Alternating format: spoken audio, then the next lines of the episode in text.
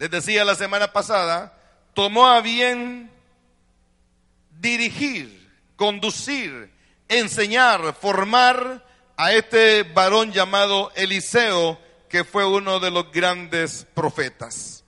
Hoy quiero hablarles sobre el inicio del ministerio de Eliseo, el ministerio del profeta Eliseo. Segunda de Reyes, segundo libro de Reyes, capítulo 2, del 19 del, primer libro de Reyes, del capítulo 19 del primer libro de Reyes, hasta el final del libro de Reyes, que tiene 20, vamos a preguntarle aquí al libro, tiene 21 capítulos. De esos 21 capítulos del libro de Reyes, primer libro, dos capítulos, Eliseo casi no se escuchó nada. No oímos mucho de él. Pero en el capítulo 2 del segundo libro de Reyes, se nos vuelve a mencionar sobre Eliseo. Digo, se nos vuelve a mencionar sobre Eliseo. Una de las cosas interesantes que nos muestra este capítulo. Voy a leer algunos versículos, voy a leer los primeros, los primeros seis versículos. Y mantengan su Biblia abierta porque estaremos eh, viendo otros versículos, otros textos. Dice la palabra del Señor, Eliseo sucede a Elías. Está el título en mi, en mi Biblia. Quizás cambie con la suya. Segundo capítulo de Libro de Reyes dice, aconteció que cuando quiso Jehová alzar a Elías en un torbellino al cielo, Elías venía con Eliseo de Gilgal. Y dijo Elías a Eliseo, quédate ahora aquí, porque Jehová me ha enviado a Betel. Y Eliseo dijo, vive Jehová y vive tu alma que no te dejaré. Descendieron pues a Betel y saliendo a Eliseo los hijos de los profetas que estaban en Betel le dijeron, ¿sabes que Jehová te quitará hoy a tu Señor de sobre ti? Y él dijo, sí, yo lo sé, callad. Y Elías le volvió a decir, Eliseo, quédate aquí ahora porque Jehová me ha enviado a Jericó. Y él dijo, vive Jehová y vive tu alma, que no te dejaré. Vinieron pues a Jericó y se acercaron a Eliseo los hijos de los profetas que estaban en Jericó. Y le dijeron, ¿sabes que Jehová te quitará hoy a tu Señor de sobre ti? Y él respondió, sí, yo lo sé, callad. Y Elías le dijo, te ruego que te quedes aquí, porque Jehová me ha enviado al Jordán. Y él dijo, vive Jehová y vive tu alma, que no te dejaré. Fueron pues ambos. Ahí vamos a dejarlo, no cierre su Biblia. Elías está a punto de ser alzado al cielo. Esa, esa determinación la había tomado Dios de llevarse a este profeta, a este gran profeta, ya había determinado llevárselo. Elías tuvo una gran cualidad que no la tiene cualquier persona. Elías no murió. Elías fue arrebatado, alzado al cielo. Era el segundo hombre en toda la historia de la, de la vida que tuvo este privilegio de que no murió, sino que fueron alzados. El primer hombre fue Enoch. Enoch y Elías fueron los dos personajes que no vieron la muerte. Fueron arrebatados y llevados al cielo.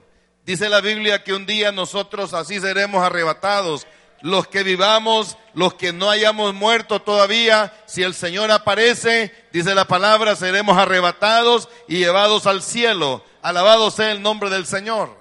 Amén. Eso se llama el arrebatamiento. Cuando el Señor Jesús eh, sea enviado por el Padre para recoger a su iglesia, para levantar a su pueblo, aleluya, los que vivimos, los que habremos quedado, dice Pablo a los tesalonicenses, seremos alzados. mientras que los que hayan muerto o hayamos muerto, dice que en el sonar de la trompeta se levantarán de entre los muertos, aleluya, y se irán al cielo con el Señor. Eliseo, Eliseo estaba decidido a, a, sufrir hasta las últimas consecuencias con su Señor, el profeta. Así le, decía, le decían los, los servidores al profeta antes. Mi Señor era algo de un, de un sumo respeto. Ahí no, no habían apodos, ahí no había malas acciones, mala cara, nada de nada. Ellos tenían un alto respeto para, su, para el profeta y le decían mi Señor.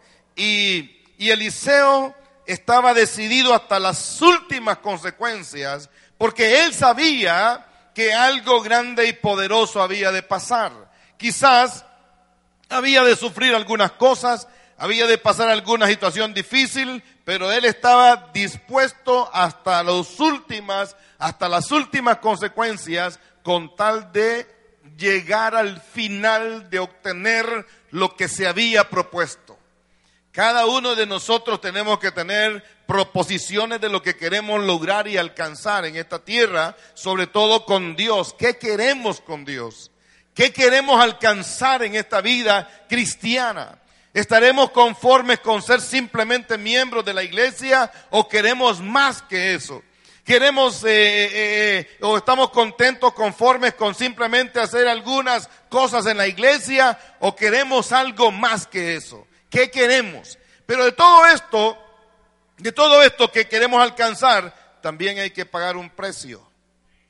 También se tiene que pagar un precio. Y eso es lo que a veces cuesta con nosotros, que no queremos pagar ese precio, esa, esa demanda que tenemos, no la queremos cumplir porque el precio a veces puede ser demasiado alto. Ahora bien, si usted sabe que algo es bueno, si usted sabe que algo es excelente, si usted sabe que algo es eh, lo máximo, ¿usted está dispuesto a pagar cualquier precio?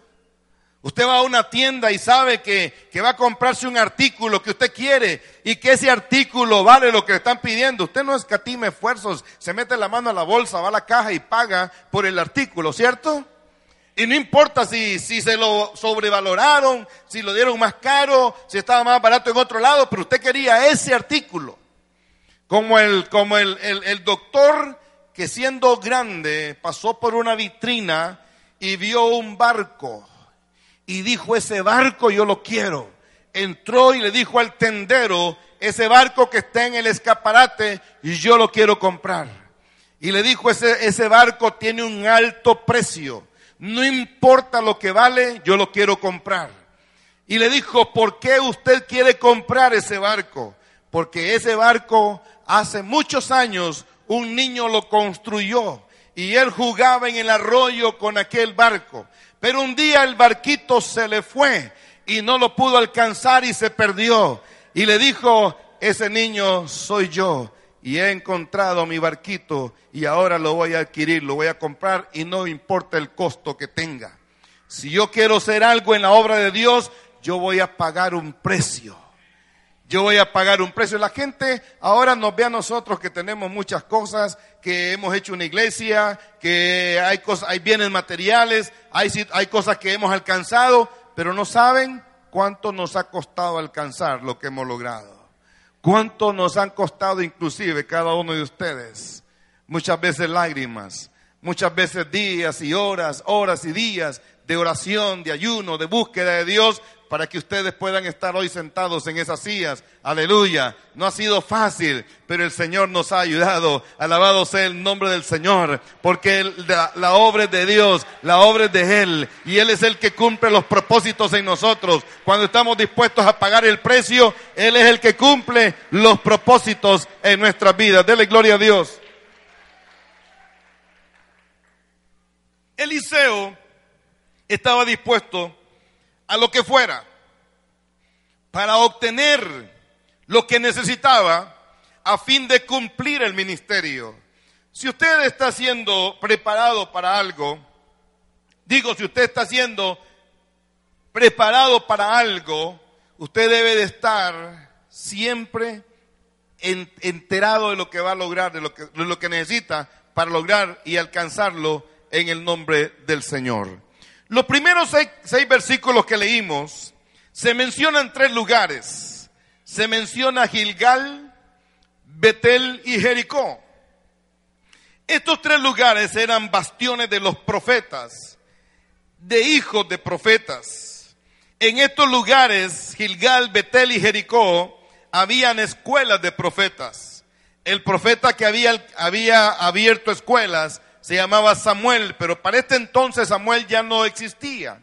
Pero ahí habían surgido, habían surgido otros profetas que enseñaban a otros para eh, que pudieran ejercer el ministerio profético. Israel necesitaba ser guiado por, por Dios a través de la palabra profética. Y hoy no es la, la, la, la es igual. Dios quiere hoy dirigirnos, guiarnos a través de la palabra profética. Dios quiere, aleluya, crear en nosotros una dirección eficaz a través de una palabra segura, firme y convincente en nuestras vidas. Y estas ciudades, estos pueblos o, ciudades, Gilgal, Betel y Jericó, eran ciudades muy, muy fuertes. Y era un triángulo, era una ciudad de tres, tres triángulos, de, de tres puntos, formando un triángulo. Al lado de ella se encontraba Jerusalén. Betel quedaba a 16 kilómetros más o menos de, eh, de Jerusalén. Pero fíjese una cosa, eh, Elías está en Gilgal, Gilgal es este punto. Eh, Jericó está en este punto y Betel está aquí. Elías dice a, a, a, Eliseo, vamos, el Señor me ha enviado a Betel, quédate aquí. O sea, le da un rumbo al otro lado. Y luego le dice, vamos a ir, el Señor me manda a Jericó. Y le hace una vuelta, una vuelta, donde quería como despistar a Eliseo. Quería eh, que Eliseo como que se cansara o como que dijera, no, ¿por qué ir allá? ¿Por qué no nos vamos directo acá? ¿Por qué gastar el tiempo? ¿Por qué eh, botar energías de ir a un lado cuando podemos ir primero al otro? Y Eliseo, pero Eliseo no dice nada. Simplemente Eliseo dice, sí, yo lo sé, iremos vive Jehová y vive tu alma que no te dejaré. Voy a ir a la palabra. Elías venía con Eliseo de Gilgal. Verso 2. Y dijo Elías a Eliseo, quédate ahora aquí, porque Jehová me ha enviado a Betel. Betel es la ciudad de luz. Y Eliseo dijo, vive Jehová y vive tu alma que no te dejaré. No te dejaré. Este, este hombre este hombre se le pegó al profeta de tal manera que no podía en ese momento ni parpadear. En ese momento Eliseo no se le podía dar el lujo ni de decir, toca la hora del lunch y voy a comer. No, aquí, aquí me la tengo que jugar. Y óigame bien, caminar 16 kilómetros, caminar 16 kilómetros no se caminaban en un ratito. Pero el profeta estaba acostumbrado a eso. El profeta, digo, Elías estaba acostumbrado a eso. Recuerden ustedes, Elías había huido de Acab y de Jezabel y había sido llevado a muchos lugares donde había aguantado situaciones, quizás no hambre, porque Dios siempre le suplió la comida, siempre le dio todo lo que necesitaba. Sin embargo, tuvo dificultades, problemas. Pero Eliseo, les decía la semana pasada, que Eliseo era un granjero, era alguien de buena posición. Pero en este momento él no está viendo su posición. En ese momento Eliseo no está viendo lo que él ha sido, sino que él está viendo lo que él va a hacer. Aleluya. No sé si entendieron esto. Pero mire, Eliseo había salido de, de trabajar en la tierra de su padre, pero él ahora está viendo lo que el Padre Celestial le tiene para más adelante.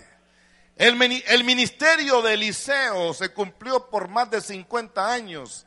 Les dije a ustedes la semana pasada que son 51 años que duró el ejercicio del ministerio profético de Eliseo. Y este muchacho, cuando él recibe de Elías, quédate aquí, porque el Señor me ha enviado a Betel, Jehová Dios me ha enviado a Betel, y él le dice, vive Jehová y vive tu alma que no te dejaré. Descendieron a Betel.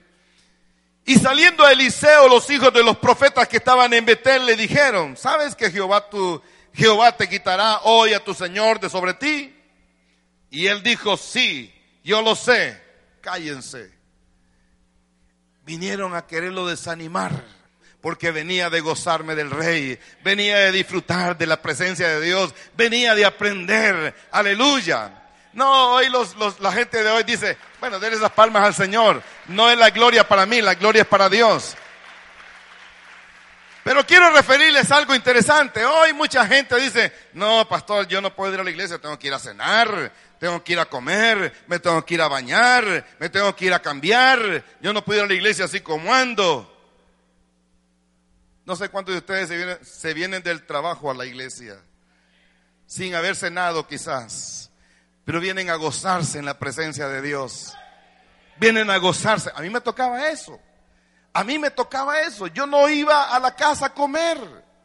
Y mira, el domingo yo salía en la mañana, desde las 7, 8 de la mañana salía y regresaba a las 11 de la noche. Estaba siempre en actividades en la obra de Dios, evangelizando, hablando, compartiendo, orando, ayunando, en todo, metido en todo. Entonces, eso vale muchísimo. Y Eliseo yo lo veo en ese tipo de actitud, arrebatando la bendición. Usted tiene que aprender a arrebatar la bendición. Los indolentes no llegan muy lejos. Digo los indolentes, los flojos, los que dicen, ay pastores, que yo primero tengo que ir a, hacer tal cosa. Es que yo primero tengo que ir a, No, en esto o usted se mete de pie a cabeza o no se mete. En Dios hay grandes cosas. Dios tiene grandes y maravillosas cosas para nosotros sus hijos, para ustedes sus hijas. Dios tiene grandes y maravillosas cosas para aquellos que arrebatan el reino, porque el reino de los cielos sufre violencia, pero los violentos lo arrebatan, los violentos pelean, los violentos se meten, aleluya, y toman lo que es de ellos. Pero hay que pelear, hay que pelear en el nombre de Jesús. Sigo con ustedes porque si no, no termino. Dice el versículo 4, y Elías le volvió a decir, Eliseo, quédate aquí ahora porque Jehová me ha enviado a Jericó. Y él dijo, vive Jehová y vive tu alma que no te dejaré. No te dejaré. Ya me imagino decirle tan claramente, vive Jehová y vive tu alma, Elías, que no te dejaré. Y entonces dice, vinieron pues a Jericó y se acercaron a Eliseo los hijos de los profetas que estaban en Jericó y le dijeron, ¿sabes que Jehová te quitará hoy a tu Señor de sobre ti? Y él respondió, sí, yo lo sé, callar. Se, se, se, cumple en la segunda fase lo mismo. Este hombre estaba determinado, digan conmigo, determinado. Tú tienes que determinarte quién eres. Dígale que está a su lado ahí, hermano, tienes que determinarte quién eres. Tienes que ser un determinado. ¿Qué, ¿Quién eres? ¿Para qué estás en esta tierra? ¿Cuál es la razón? ¿Cuál es el motivo por el cual estás aquí? ¿Para pasar el rato? ¿Para trabajarle nada más a los, a los impíos? ¿O estás aquí con un propósito divino? Con un propósito de Dios. Todos nosotros debemos de buscar cuál es el propósito por el cual hemos, hemos venido a esta tierra, por qué estamos aquí. ¿Por qué Dios nos puso en esta congregación? ¿Por qué estoy en esta iglesia? ¿Por qué estoy en esta iglesia? Dios no lo trajo a usted solamente para que vea los errores de los hermanos, para que vea las deficiencias de la gente. Dios no lo trajo aquí a usted solo para que esté chismeando, hablando, calumniando. No lo trajo aquí para que hable mal de la gente. No, sino para que restaure la gente. Yo siempre digo, aquel que, que mira los errores en los demás, debe de ver primero los suyos. Debe de ver primero los suyos. Y cuando haya visto los suyos y los solvente, le ayude a solventar a los otros. Pero usted no ayuda a alguien cuando lo calumnia, cuando lo critica, cuando habla mal de él, cuando mira sus errores. Siempre tenemos ese dedo, mire, este dedo amenazante, amenazador. Usted, tú eres, tú eres, tú vives, tú tienes. Pero mire, hay tres y uno que le está diciendo, tú también, tú también, tú también, eres peor.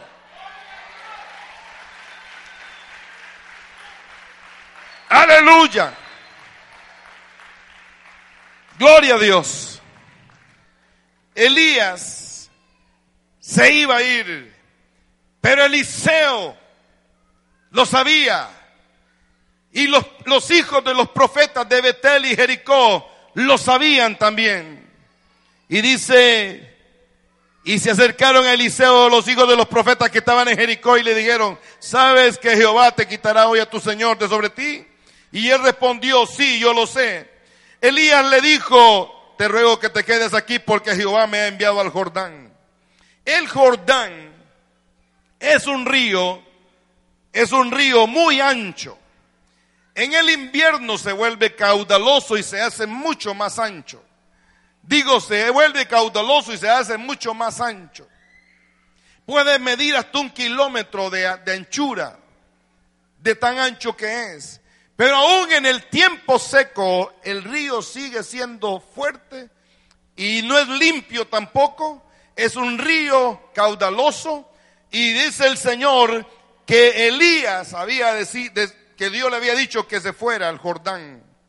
Cuando Elías, Eliseo oye esto, le dice, vive Jehová y vive tu alma que no te dejaré.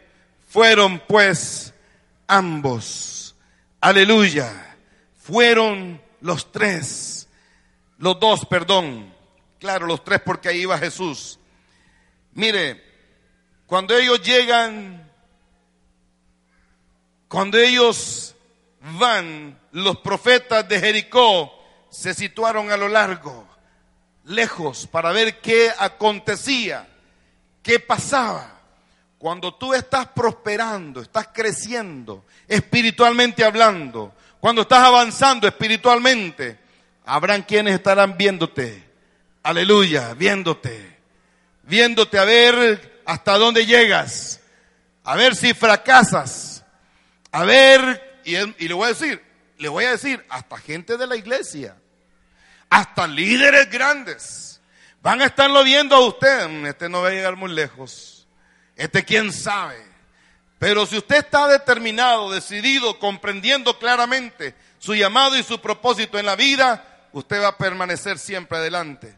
Dice la palabra Vinieron los cincuenta varones de los hijos de los profetas y se pararon delante a lo lejos. Y ellos dos se pararon junto al Jordán. Se pararon junto al Jordán. El paso del Jordán, el lugar crucial, la prueba de fuego. Cuando llegan a la orilla del, del Jordán, oiga esto, cuando llegan a la orilla del Jordán, Eliseo y Elías. Mira Eliseo cómo Elías hace, dobla el manto, dobla el manto y golpea las aguas. Inmediatamente las aguas comenzaron a abrirse paso y ellos dos pasaron en medio de lo seco, teniendo agua a un lado y agua al otro lado. Pero el poder de Dios había abierto el, espacio donde ellos podían caminar sin tocar ni siquiera con la planta de sus pies el agua del río Jordán. Elías golpea las aguas con su manto muy fácilmente. Elías nunca dudó que las aguas se separarían. Elías nunca tuvo dudas que aquello acontecería lo hizo tan fácilmente por una fe y una confianza que se haría el milagro y el milagro sucedió. Digan gloria a Dios por eso. Las aguas se separan. 50 hijos de profetas lo ven a lo, a lo lejos, lo que está pasando en el paso al Jordán. Versículo 9. Versículo 9. Bueno, voy a leerles el 8 porque no lo leí. Tomando entonces Elías su manto, lo dobló y golpeó las aguas, las cuales se apartaron a uno y a otro lado y pasaron ambos por lo seco. Verso 9 al 13 dice, cuando habían pasado, digan conmigo, cuando habían pasado, dígalo una vez más, cuando habían pasado, Elías dijo a Eliseo, pide lo que quieras que haga por ti antes que yo sea quitado de ti. Y dijo Eliseo, te ruego que una doble porción de tu espíritu sea sobre mí. Él le dijo, cosa difícil has pedido, si me vienes cuando fuere quitado de ti, te será hecho así, mas si no, no. Aconteció que yendo ellos lejos y hablando, he aquí un carro de fuego con caballos de fuego, apartó a los dos y Elías subió al cielo en un torbellino. Viéndolo Eliseo clamaba, Padre mío, Padre mío, carro de Israel y su gente de a caballo. Y nunca más le vio y tomando sus vestidos los rompió en dos partes. Alzó luego el manto de Elías que se le había caído y volvió y se paró a la orilla del Jordán. Cuando habían pasado, esta frase me gusta, no sé por qué, pero me gusta, porque ya está llegando a cumplirse el objetivo de Eliseo. Cuando habían pasado, cuando la situación difícil ha pasado, aleluya, usted dice, y viene el tiempo glorioso. Después de una tormenta, de una tempestad, voy a decir, después de una tempestad viene la bonanza, viene el tiempo poderoso, glorioso. Hemos pasado la prueba, hemos pasado al otro lado. El escollo más difícil lo habíamos pasado. Tres lugares, tres ciudades, Gilgal, Betel, Jericó, que tienen mucho que ver a veces con las cosas que nos detienen, nos paralizan y llegar al Jordán, a la orilla de aquel río caudaloso, y, decir, quizás Eliseo se preguntaba, ¿y ahora qué? Ya llegamos al Jordán, ¿ahora qué pasa? Pero él estaba expectante, estaba a la expectativa de lo que había de acontecer, de lo que había que pasar. Y cuando mira a su Señor, al profeta, al Padre, aleluya, hacer aquello, se queda admirado. Pero no se, no se detiene ahí, Mira que Elías da el primer paso, él da también su primer paso y sigue caminando. Cuando habían pasado, cuando han llegado al otro lado, lógicamente las aguas habían vuelto a su, a su, a su normalidad. Ya el río estaba corriendo normalmente como cuando habían llegado a la orilla. Pero fíjese una cosa, viene lo emocionante. Cuando habían pasado viendo lo emocionante. Diga conmigo, viendo lo emocionante. Dígalo, viene lo emocionante. Es que, mire, la obra de Dios hay que vivirla eh, con emoción también. Hay que emocionarse en la obra de Dios. Aleluya, hay que disfrutar todo lo que se hace. Que los cultos, hermanos, sean cultos gloriosos, donde, donde nuestra vida espiritual tenga alegría, gozo, Pablo decía, estén siempre gozosos, regocíjense. Otra vez os digo, regocíjense, alégrense, sean felices. Pero lamentablemente muchas veces en la iglesia venimos a estar todos serios, todos amargados, como cuando usted está en su trabajo, cuando está en su casa. No, en la iglesia gócese, alégrese, emocionese. Amén. Sienta que, que usted está, está viviendo eh, eh, eh, algo grandioso. Yo siempre, yo escribí un tratado que le puse al final, lo mejor que me pudo pasar en mi vida fue que Cristo me salvó. Lo más grande que pasó en mi vida es que Cristo me salvó. No cuando recibí un título, no cuando obtuve la escritura de mi casa, no cuando me dieron el auto cero kilómetros, no cuando viajé a algún país, no cuando obtuve alguna suma de dinero. Lo más grande que pudo pasarme a mí es que Cristo me salvó. Yo no sé a usted, pero eso es lo que me pasó a mí. Es lo más glorioso. Porque esa, ese tiempo, hermano, no lo olvido. Esa noche, ese sábado por la noche, no lo olvido en mi vida. Porque fue lo más grandioso que pasó en mí cuando me entregué al Señor y Él me recibió como yo era, como yo estaba.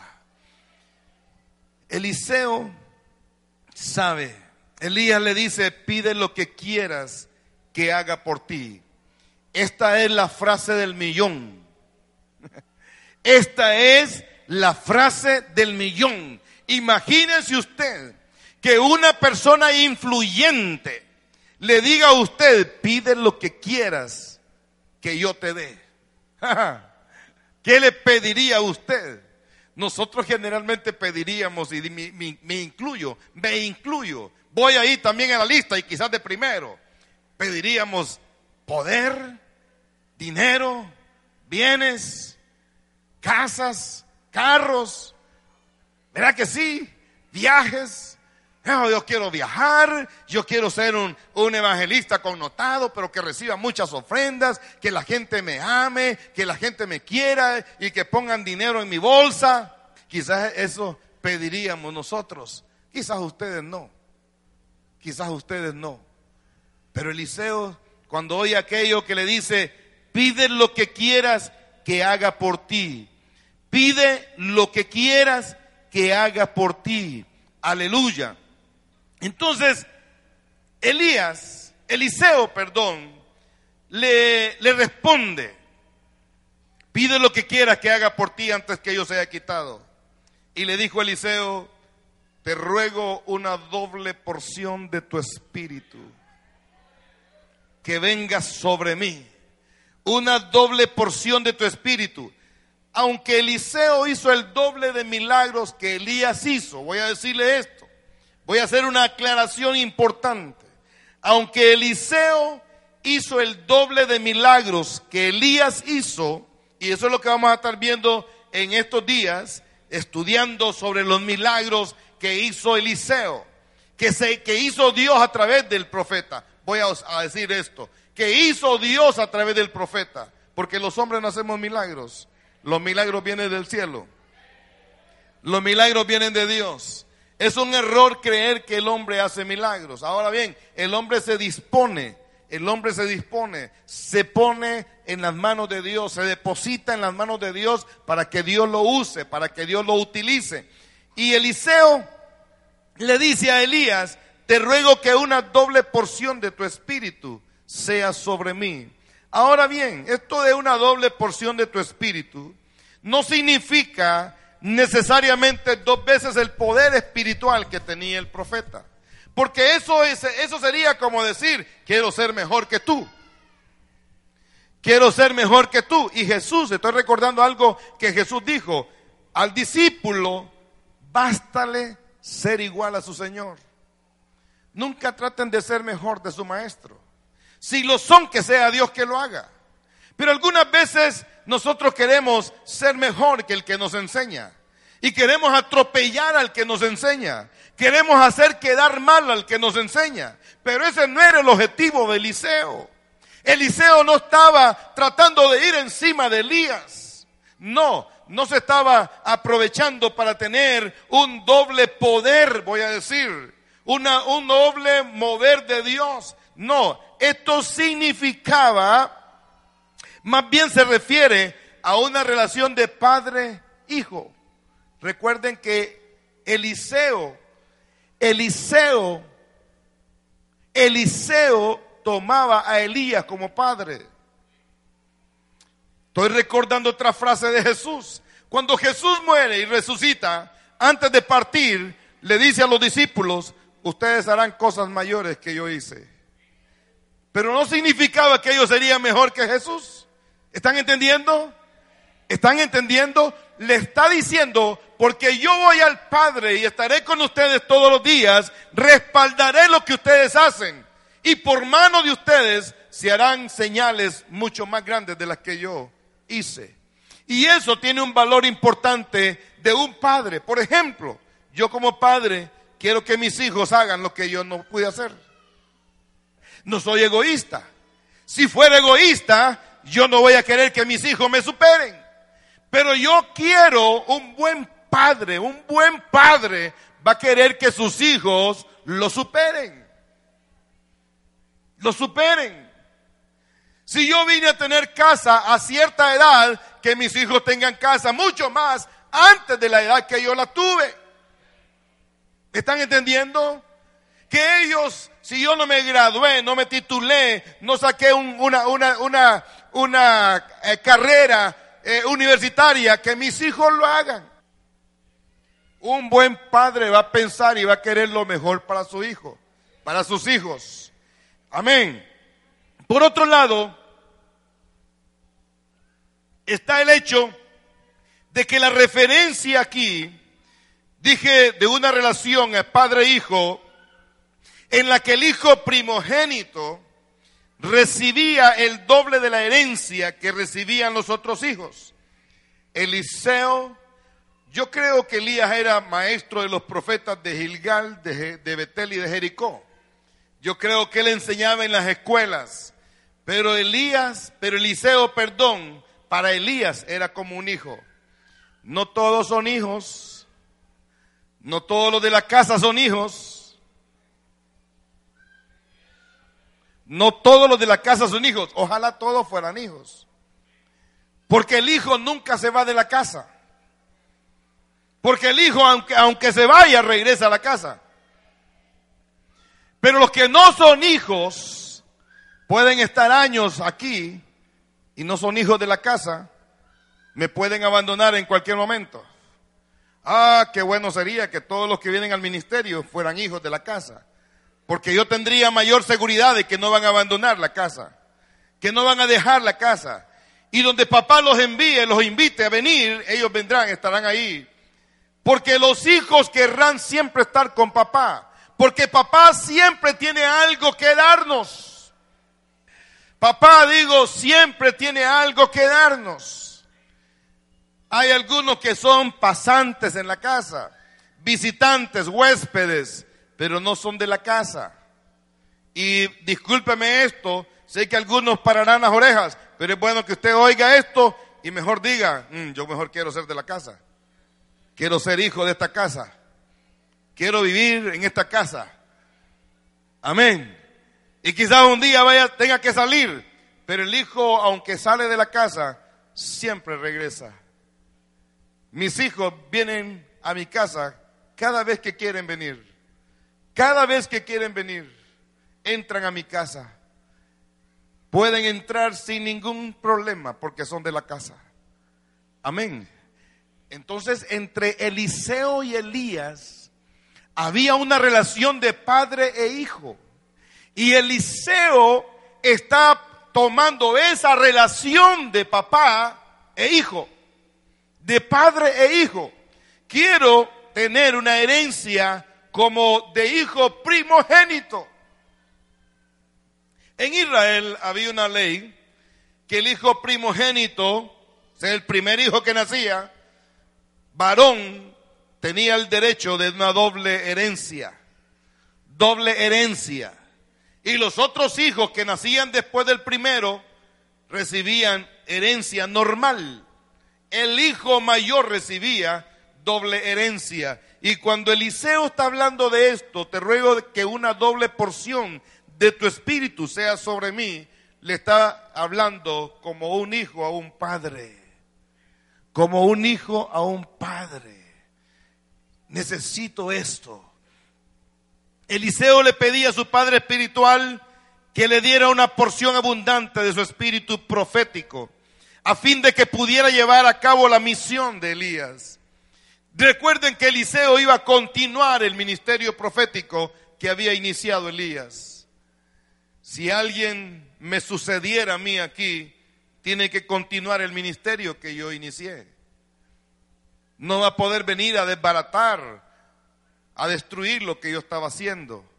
Porque entonces ustedes se van a ir, porque no van a estar de acuerdo. Es un error que alguien llega a un lugar, puede usted mejorar las cosas, sí las puede mejorar, pero nunca desbarate lo que el anterior estaba haciendo. A menos que lo que estaba haciendo sea malo. Pero si estaba haciendo un buen trabajo, un excelente trabajo, como Elías lo estaba haciendo, Eliseo sabía eso. Y él no podía desbaratar lo que Elías ya había iniciado. Él tenía que darle continuidad a la obra. Y por esa relación, y por esa condición, y por esa actitud, él sabía, aleluya, que el trabajo iba a ser serio, pero Dios lo iba a respaldar. No se olviden que Eliseo ponía a Dios primero, vive Jehová, y vive tu alma, que no te dejaré. Nunca, nunca ponga sus conceptos primero. Nunca ponga sus, sus, sus, sus ideas primero. Primero lo que Dios dice. Primero lo que Dios dice. Lo que Dios dice siempre será primero. Amén. Y hay que ver lo que Dios dice primero antes de decir o hacer algo, porque es ahí donde Dios se glorifica. Los versículos 14 y 15. 14 y 15. Dice el verso 14, y, tomando el manto de Elías, que se le había caído, fíjese que Eliseo viene a la orilla del, del río de nuevo, del río Jordán, de regreso a casa. En el verso 13, alzó luego el manto de Elías que se le había caído y volvió y se paró a la orilla del Jordán. Se para a la orilla del Jordán, va de regreso a casa a lo lejos hay 50 varones viendo lo que está aconteciendo, viendo lo que está pasando. Elías ya había sido alzado, el manto de Elías se cayó en el alzamiento de aquel carro de fuego y caballo de fuego que había venido del cielo para llevarse al profeta. Eliseo está ahí y llega a la orilla del río y toma el manto y tomando el manto de Elías que se le había caído, golpeó las aguas y dijo, ¿dónde está Jehová el Dios de Elías? Le vuelvo a repetir, primero Dios, después usted. Primero Dios, después los otros. ¿Dónde está Jehová el Dios de Elías? Y dice la, la otra parte del versículo 14, Así que hubo golpeado del mismo modo las aguas. Así que hubo golpeado del mismo modo las aguas. Se apartaron a uno y a otro lado y pasó Eliseo. Ahora iba solo. Fíjese esa frase ahí, del mismo modo. De la misma manera. Así como usted se le enseñó las cosas, así hágalas. No trate de arreglar. No trate de cambiar. Usa por querer que no se cayera el arca de Dios, queriendo ayudarle a Dios, fue fulminado y se murió. Por querer hacer las cosas a su manera. Cuando alguien quiere hacer las cosas a su manera, más bien arruina las cosas. Entonces usted, así como se le ha enseñado, ustedes que son líderes de grupos familiares, de viñas, así como se les ha enseñado, así hagan. No traten de inventar. Ya no, ya no podemos inventar el agua caliente. Hay quienes dicen, no, yo lo voy a hacer mejor que el pastor. Y meten las extremidades. Elías, Eliseo había visto a Elías cómo golpeó las aguas. Y dice la Biblia, del mismo modo, de la misma manera, Eliseo golpeó las aguas. ¿Y qué le pasaron a las aguas? ¿Qué les pasó a las aguas? Se empezaron a abrir y dejar en seco. Y había una cortina de aguas a un lado y otra cortina de aguas al otro lado y Eliseo pasó en seco. Y mire, verso 15, viéndole los hijos de los profetas que estaban en Jericó al otro lado, dijeron, el espíritu de Elías reposó sobre Eliseo y vinieron a recibirle y se postraron delante de él. Se postraron reconociendo el ministerio.